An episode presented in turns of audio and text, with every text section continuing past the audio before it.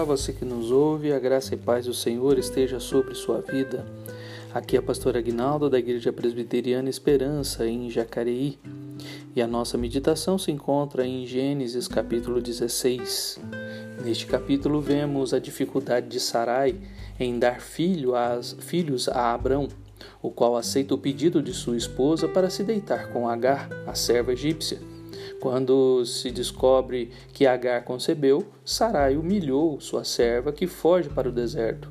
Mas um anjo do Senhor lhe dá boas notícias sobre seu filho e ela retorna ao acampamento de Abrão. Dos versículos de 1 a 6, Sarai não pôde ter filhos e entregar Agar, e entrega Agar, sua serva, para seu marido, que a possui e ela engravida. Mas Agar começa a desprezar sua senhora e Sarai humilha a serva que foge da sua presença. Dos versículos de 7 a 16, Agar é visitada por um anjo no deserto que lhe dá notícia sobre o filho que ela terá e ordena que ela volte e se humilhe. Versículo 9. Agar invocou o Senhor, voltou e concebeu Ismael. Vance Havner, um pastor americano batista, costumava dizer: o desvio é sempre pior que a estrada principal.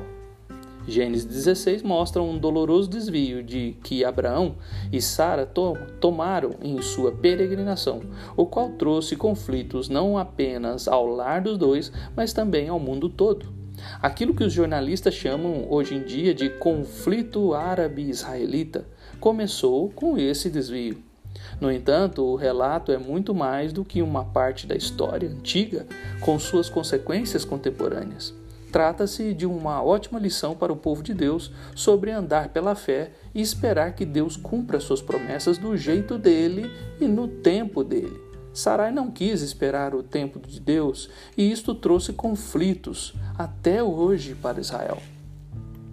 Na segunda parte, o anjo chamou-a de serva de Sara o que indica que Deus não aceitou seu casamento com Abraão. Ao que parece, Agar estava voltando para o Egito quando, quando se deparou com o anjo. Mas Deus lhe disse para voltar para o acampamento de Abraão e sujeitar-se à sua senhora. Para isso, seria necessário um bocado de fé, uma vez que Sara havia maltratado Agar antes e poderia fazê-lo de novo. Então Deus lhe disse que estava grávida de um filho e que deveria chamá-lo de Ismael, que significa Deus ouve. Ainda que não fosse o herdeiro de Abraão na aliança, desfrutaria as bênçãos de Deus uma vez que era filho de Abraão. Deus prometeu multiplicar os descendentes de Ismael e transformá-los numa grande nação. Gênesis 21, 18 e 25, de 12 a 18. E assim o fez, pois de Ismael originaram-se os povos árabes. A experiência de Agar no deserto colocou-a face a face com Deus e ensinou-lhe algumas verdades importantes sobre o Senhor.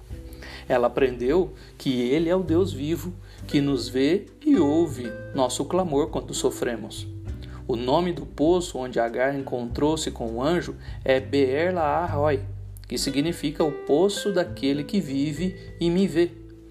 Ele é o Deus pessoal que se preocupa com as vítimas de abuso e com bebês ainda não nascidos.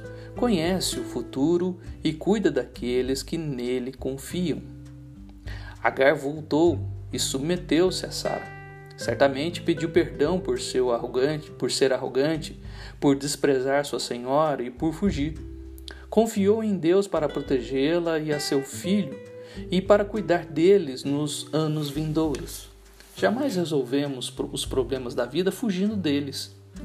As coisas cooperam para o nosso bem e para a glória de Deus quando nos submetemos ao Senhor e confiamos nele. Quando Ismael nasceu, Abraão reconheceu e obedientemente deu-lhe o nome que Deus havia determinado.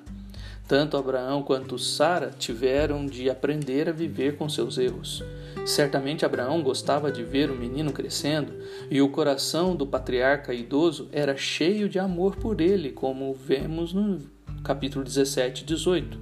No entanto, Abraão sabia que Ismael não seria parte permanente da família da aliança. A solução de Deus para o problema de Ismael não foi, é, não foi culpar Abraão, Sara ou Agar mas enviar outro bebê àquele lar. Isaac. Ismael não causou problemas a Abraão e Sara até que Isaac nasceu.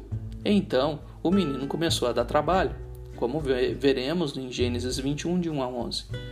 Como veremos em capítulos mais adiante, todas essas coisas têm um profundo significado teológico para o cristão de hoje. Por isso, meu querido ouvinte, não se precipite. Não deixe a ansiedade ou a preocupação com o tempo passando fazer você tomar uma decisão errada. Confie no Senhor. Que Deus te ajude e te fortaleça em tempos de ansiedade.